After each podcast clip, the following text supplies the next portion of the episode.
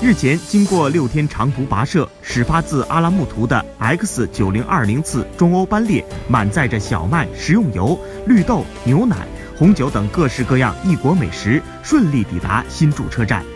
这是二零一九年以来抵达陕西的第二十九趟年货专列。春节临近，为方便老百姓购买到世界各地的洋年货，首届中欧班列年货节已在新筑车站货场开幕。汇聚来自欧洲、中亚等地区四十多个国家的家居用品、保健品、母婴用品、酒水饮料、食品生鲜等十三类五千余种年货。这些优质进口商品通过中欧班列直接运达西安市民手中，满足老百姓年货采购需求，丰富了西安人的餐桌。